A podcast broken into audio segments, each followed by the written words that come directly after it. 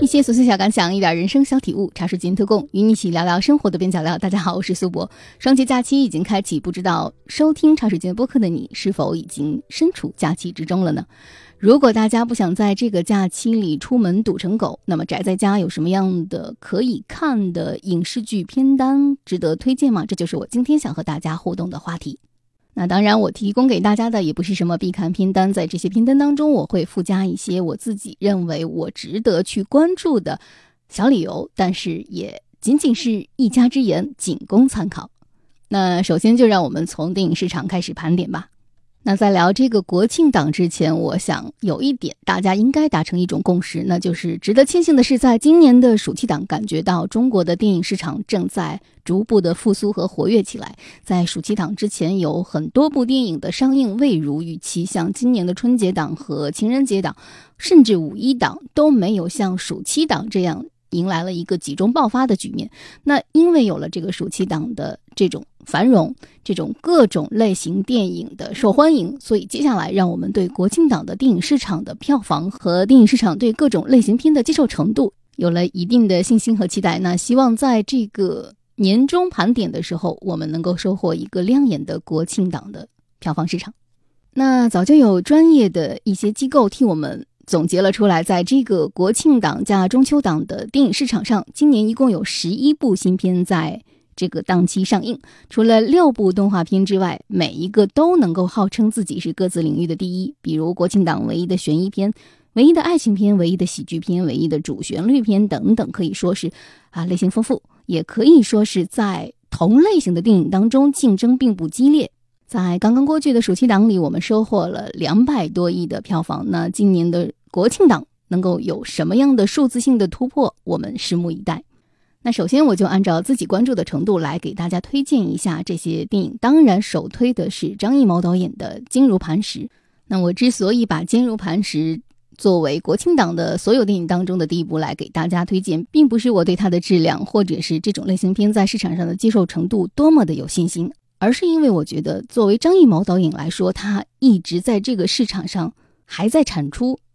在《满江红》那种历史题材之下，仍然愿意再回到现实主义题材当中。那我觉得这部电影是值得一看的，尤其是它本身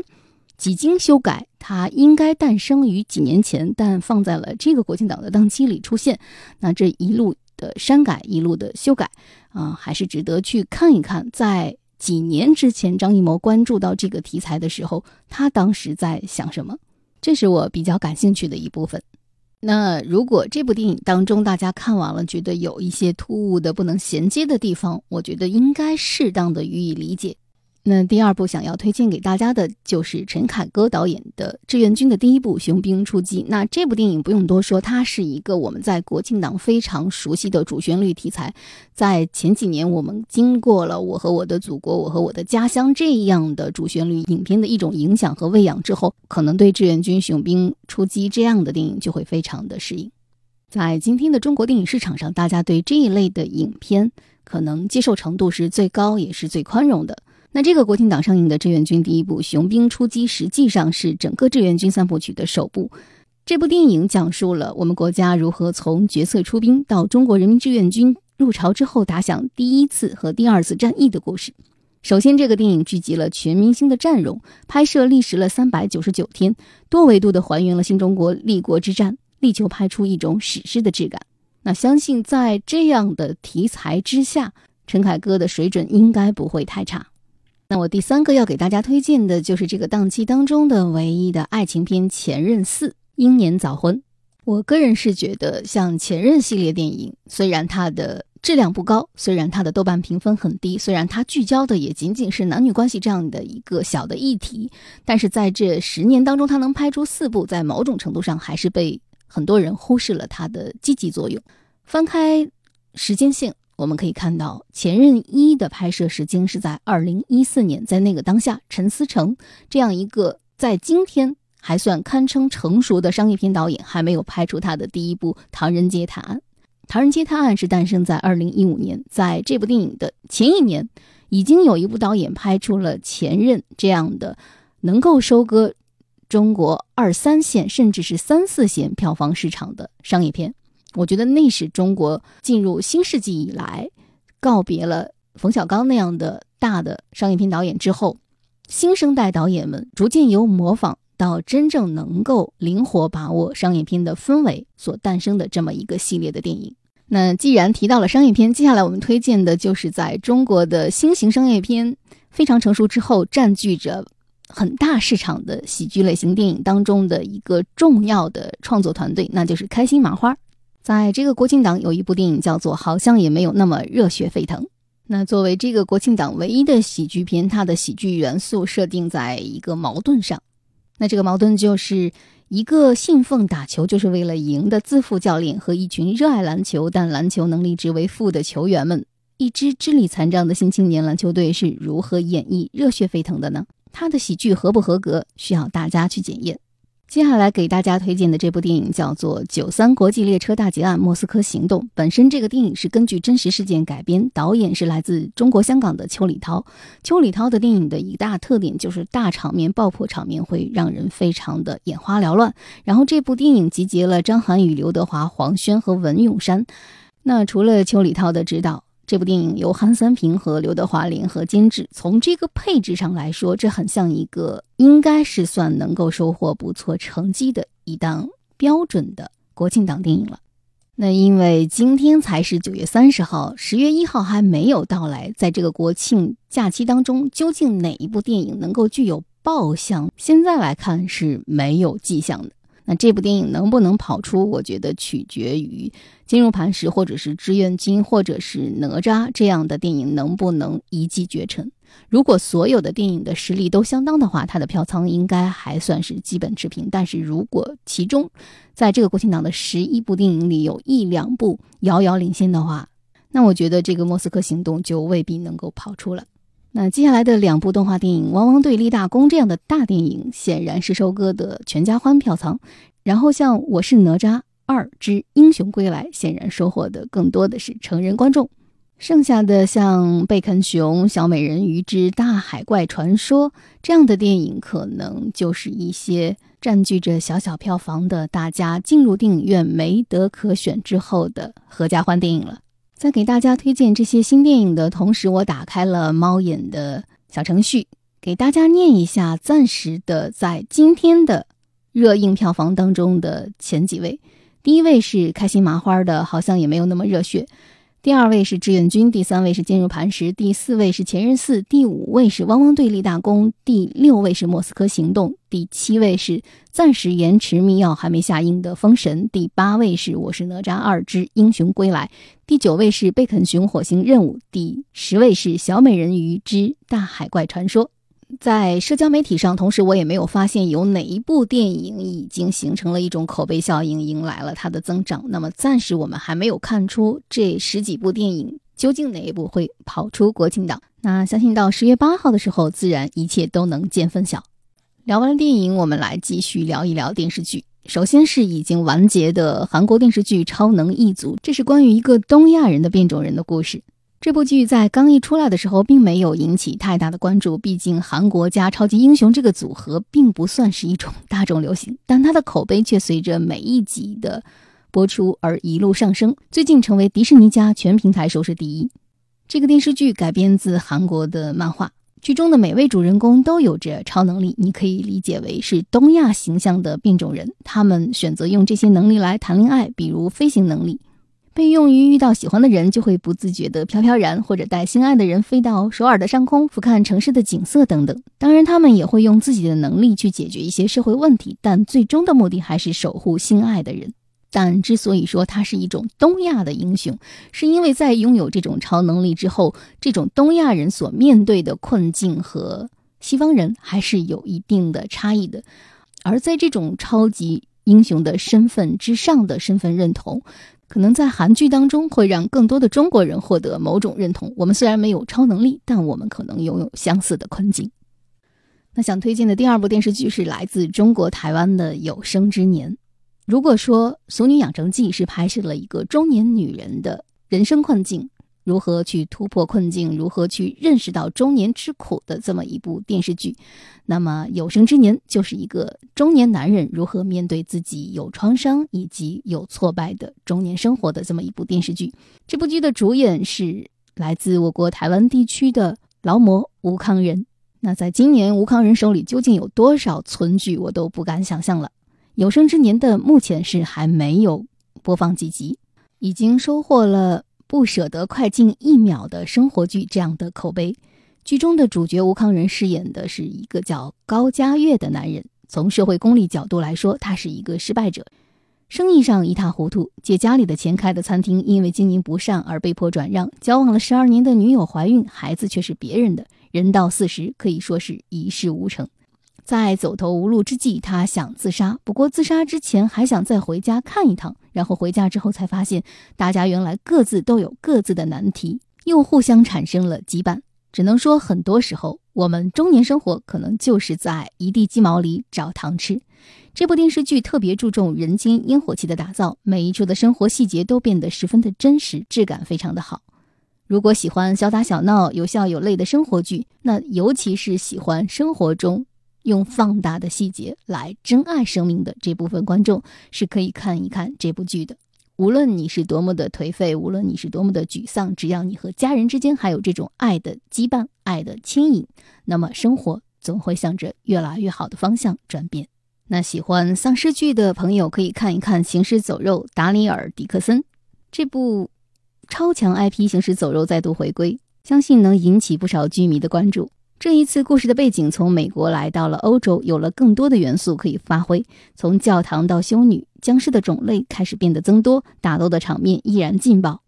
主人公是原剧里的人气王达里尔·迪克森，他的超强武力值和清醒的头脑让他在末日当中过五关斩六将，一路存活。而在法国的大陆上，他又将迎来许多新的挑战。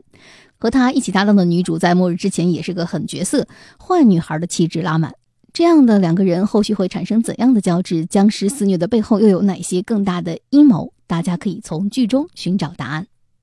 那说完了僵尸剧，一部犯罪喜剧也可以推荐给大家。这是来自澳大利亚的电视剧，叫做《戴洛奇小镇》。这是一个以女性为主导的小镇上出现了连环杀人案的故事，死者都是有过家暴或者强奸记录的男性。为了保住小命，男性们坐上了一辆大巴，纷纷外逃，而镇上的女警们开始着手进行调查。犯罪喜剧的《佩洛奇小镇》最近获得了一部分的关注，是因为他把以前流行的男性视角的犯罪剧几乎讽刺了一个遍，而传统当中常出现的漂亮女性受害者，在剧中变成了全身暴露的男尸。在这个剧当中，有了一种男女性别的兑换，因为在这个剧当中，受害的变成了男性，而往常邋遢智慧的男侦探的形象，在本剧当中也完成了性转，变成了不修边幅的女侦探。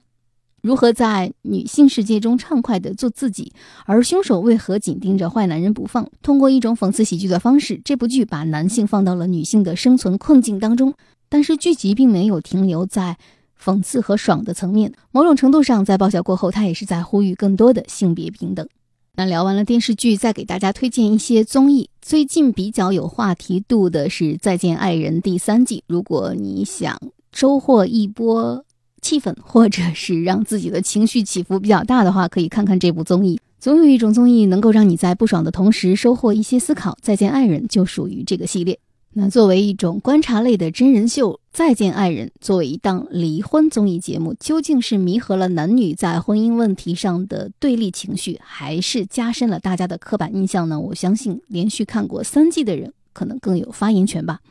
虽然在这档综艺节目当中，每一对的嘉宾在亲密关系中都面临着各自的困惑或者是苦恼，但这种典型性的困惑和苦恼，同时又能让观看者投入其中。那在这一季当中的嘉宾们呈现出了一种惊人的相似，就是当女性在不断的进步，变得越来越强的时候，在关系中停滞不前的男性们应当如何自处？他抛出了这样一个问题，也用几对不同的相处关系来向我们论证着，在这样的问题之下。男人们应该如何认清自己的困境？在傅首尔和老刘的案例当中，傅首尔的事业是一直的高歌猛进，但丈夫老刘并不能接受自己收入上的弱势地位，也不想在事业上努力前进，躺平又躺不下的这种矛盾状态，给夫妻两个人都造成了很大的痛苦。模特王诗晴已经成为一种独立强大的职业女性，但丈夫却经常用“为你好，害怕你失败”来干涉她的日常生活和工作选择。美妆博主王睡睡拥有百万粉丝，日常工作繁忙，但男友张硕仍然以贤妻良母的标准来衡量她，认为做家务做饭是妻子的本职工作。此外，这一季的观察室的嘉宾们也输送了不少有质量的热搜话题。我个人觉得这一类的综艺存在的意义不在于让我们观察到别人的生活有多么的冲突激烈，而是在这种典型的冲突和案例当中，能够通过观察室的嘉宾们的点拨也好，通过我们自己的思考也好，找到更好与人相处的方法。那如果说《再见爱人》这样的综艺让你心情起伏，不太适合这个美满假期的话，相信接下来我给大家推荐的这档综艺会让你的嘴角微笑的停不下来，那就是《封神训练营》。这是一档什么样的综艺呢？那这些年来，我们随着大片的上映，在同步看到一些记录大片筹拍以及拍摄过程当中的纪录片这样的形式并不少见。然而，把一个电影从筹备到训练演员的过程的这种纪录片，再通过一种综艺剪辑的手法拍成真人秀综艺的话，那可能《封神训练营》真的是开了先河。这里不仅想说会玩，还是芒果会玩。这档综艺在九月二十八日已经在芒果 TV 开播，《封神训练营》大概可能是史上首个由演员自己观察自己的真人秀综艺。除了封神筹备期的这些同步纪录片的综艺性剪辑，封神的这些演员们也将坐在演播室里回顾和观看当年在训练营当中发生的台前幕后的故事，解读自己的心路历程。可能大家现在对质子训练营这个梗已经不陌生了。封神的导演吴尔善为了这部电影专门准备了一个演员的训练班，剧组精益求精的从一万五千人当中海选了一千四百人，在经过层层面试，最终选择了二十多个人进组进行了为期六个月的训练。他们的训练课程包括马术、剑术、传统文化、礼仪、表演、塑身等方面，总共开设了二十四周的课程，每天不少于十二小时的封闭训练，每周还有大咖前来指点。表演老师刘天池更是亲自带队。在训练营期间发生了非常多的故事，比如演员的角色是一个一个确定的，并不是从一开始就定好了谁一定是演谁，而是随时在训练当中选择角色。《封神》第一部的电影如今票房已经超过了二十六亿，质子团早已声名显赫。不知道他们现在坐在演播室里看着五年前稚嫩的大汗淋漓的自己，心情会是如何呢？那接下来想给大家推荐的就是令人心动的《offer》第五季。这一季正式回归律政行业，呈现了多位来自不同家庭环境、学历背景的法学生们步入社会之后，在深圳这座充满奇迹的城市里，为期一个月的实习生活，并通过九个案件的课题考验来争夺律所的转正 offer 的故事。腾讯的这档综艺节目令人心动的 offer 一共拍摄了五季，第一季和第二季是律师，第三季是医学生，第四季是建筑师，第五季又回到了律政行业。这一季的内容简介有很大的变化，不再是之前单纯的做课题，然后由代教律师评判，而是在面试阶段加入薪资谈判的环节，真实的还原 HR 薪资谈判的过程，重新引入薪资绩效这个真实的律师职业生存法则。所有课题考核的胜负与晋级都将围绕着薪资和绩效来进行。此外，本次律所选择在了深圳。内容设置上引入了跨境案例，结合大湾区的实际法律应用情况，加入香港籍的实习生代教。考核的内容也新增了前往香港做跨境谈判、模拟法庭等等。那说起来，职场对人的考核永远是多元而全面的。一个优秀的毕业生能不能适应好一个职场？你的职场理想是什么？职场目标是什么？在一档综艺节目里，我们都能够得到一种现实的反馈。比如在令人心动的 offer 五当中的第一集就暴露出了许多问题。固然这个节目招募进来的都是一些学霸，但是他们每个人对自我的认知、对自己薪资的一种判定都是不同的。最高的有人能给自己开到六万一个月，而有的人觉得在这样一个好的单位工作六千就够了。十倍的薪金是如何判定的？十倍的薪金是如何认定的？这对每一个刚刚大学毕业的人来说都有一定的借鉴意义。那同时，根据我个人的喜好，还可以给大家推荐一档综艺，叫做《梦想改造家》。它的新一季又开始了，继续关注一些中国人的住房问题。它在人文关怀和实用经验上把握的恰到好处。我个人是这档综艺的十年的老粉丝了，啊，如果大家对家装感兴趣的话，不妨看一下《梦想改造家》。那既然说到了家装，我还想给大家推荐一档综艺节目，叫做《奇迹换新家》。这档节目是哔哩哔哩首次推出的个性住房改造综艺，专注于当代年轻人的住房改造。那在今天的社交平台上。在众多的自媒体账号当中，家居博主绝对是一个热门的垂类行业。在这个家装的自媒体博主当中，像我日常关注的李小冷不冷、杨六娃本娃以及住范儿和可以去你家逛逛吗这样的账号，都已经有了非常非常成功的制作经验和粉丝积累。那么现在，哔哩哔哩也加入了这个行列。哔哩哔哩为什么要关注年轻人的住房改造呢？因为当下年轻人对于住房改造的渴望和需求正在日益增多，所以节目组邀请到了专业的设计师团队来实现新时代青年们对家独一无二的想象，和 B 站的 UP 主们一起助力每一个家的完美换新。通过这档节目，展现新一代年轻人的自我表达和生活态度，引领新的装修审美风潮。这是一档在九月二十一号才刚刚完结的新综艺，区别于以往的装修改造类节目，这档节目当中的甲方所要的改造房屋形式都是新颖的。比如，第一位在深圳的甲方就想要一个梦想中的赛博朋克风的秘密基地。原来的房子是一栋没有装修的三层房，而被改造的房子在这栋房子的第三层，所以设计师想在二三楼的楼梯顶棚设计出跟随式灯光。让灯的颜色和亮度都可以随意的改变，又因为原来的房主想要太空舱的要求，就在客厅里设计了一个方形多功能的房间。电视的屏幕墙可以三百六十度旋转，另一面墙可以伸出桌子，同时还设计了酒吧休闲区、电竞游戏区和社交区。而这个节目当中还有一组身在大理的甲方，他们是一家五口，包括孩子、父母以及一猫一狗。他们想要设计的是一种不规则形状的，像一种植物龙鳞春雨一般的树屋。这个树屋是这对大理的父母专门为他们的孩子阿呆以及一猫一狗设计的。父母希望阿呆可以拥有独立玩耍的空间。哔哩哔哩出品的这档节目充满了个性化定制的需求，它和我们常规的看到的那种家装改造适合于普通人、适合于大多数人不同，它强调的和主打的就是一个个性化突出。如果说别的家装综艺主打的是一个实用及美观的话，这档综艺就是主打一个特色与意想不到。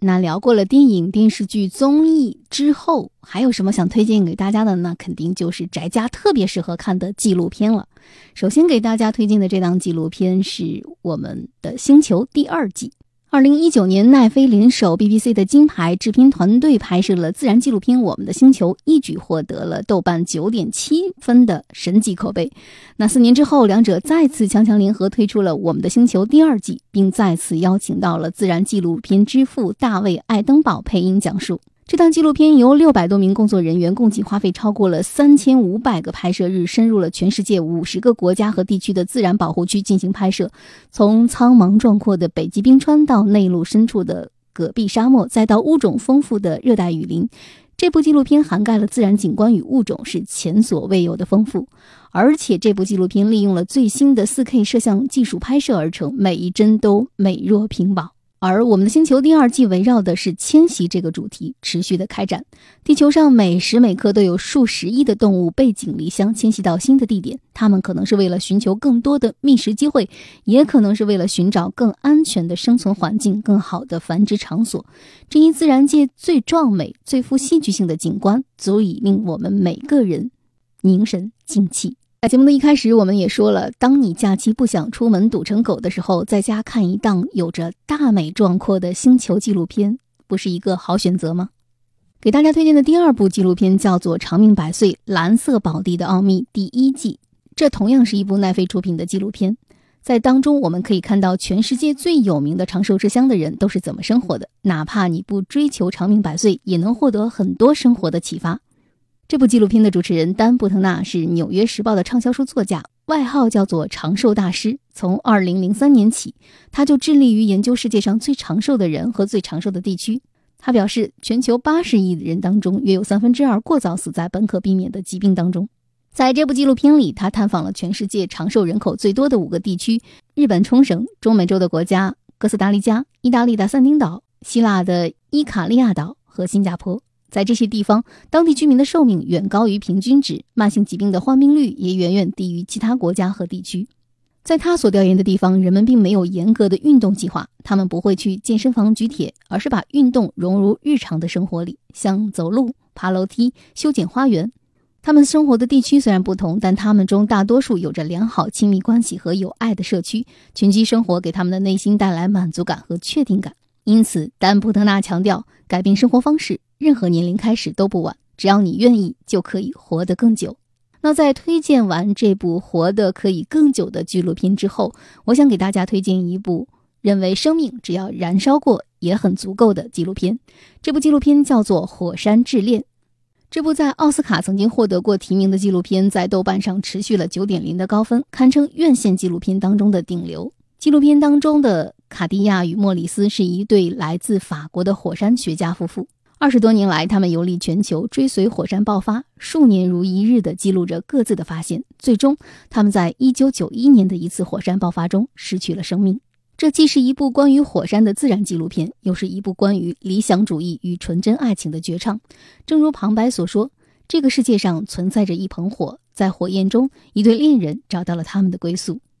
这部纪录片的原始素材接近二百五十个小时，其中有两百个小时都是主角莫里斯用十六毫米的摄像机拍下的档案素材。此外，还有五十多个小时的素材来自于夫妇两个人参与过的综艺节目、电视采访以及探险节目。导演莎拉将这个故事比作三角恋爱，而在这对夫妇之外的第三者，正是影片当中的另一个主角——火山。在这部纪录片当中，年轻的时候。两个人因为对人性曾经感到幻灭而选择投入自然的怀抱，但在后来，在火山调研的旅途中，他们与火山附近的居民形成了奇妙的连接。两个人因为火山而变得更爱人类。在这个壮美的星球上，是让我们追求长寿，还是追求找到自己的理想？在这些纪录片当中，你可能会找到自己的答案。那在今天的茶水间特供里，给大家拉了一个长长长长的片单。那在这个拼单上的所有的作品，大家不一定要按图索骥的找来看，但我相信，如果你观看了这些电影、电视剧、综艺和纪录片之后，都会让自己的身心灵得到一种放松，得到一种进步，得到一种思考，得到一种反思。那在这个过程中，如果有这些东西的产生，那就证明我的推荐成功了。茶水间特供，与你一起对抗生活的枯燥与无聊。大家可以在喜马拉雅、苹果和小宇宙上搜索“茶水间特供”或者搜索“苏博”，找到我和我留言互动。那今天的节目就到这里，咱们下期见。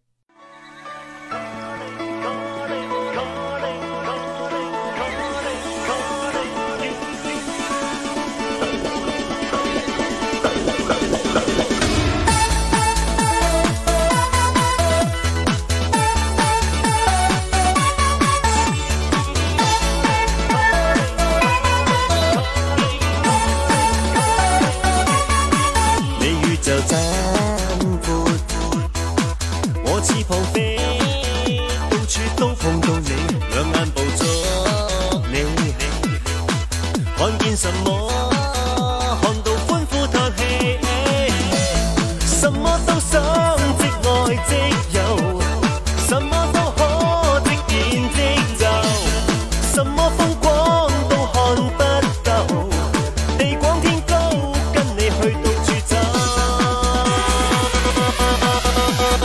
如果想开心，为什么需要等？你是神话的声音，我已赶上旅行，寻一点开心。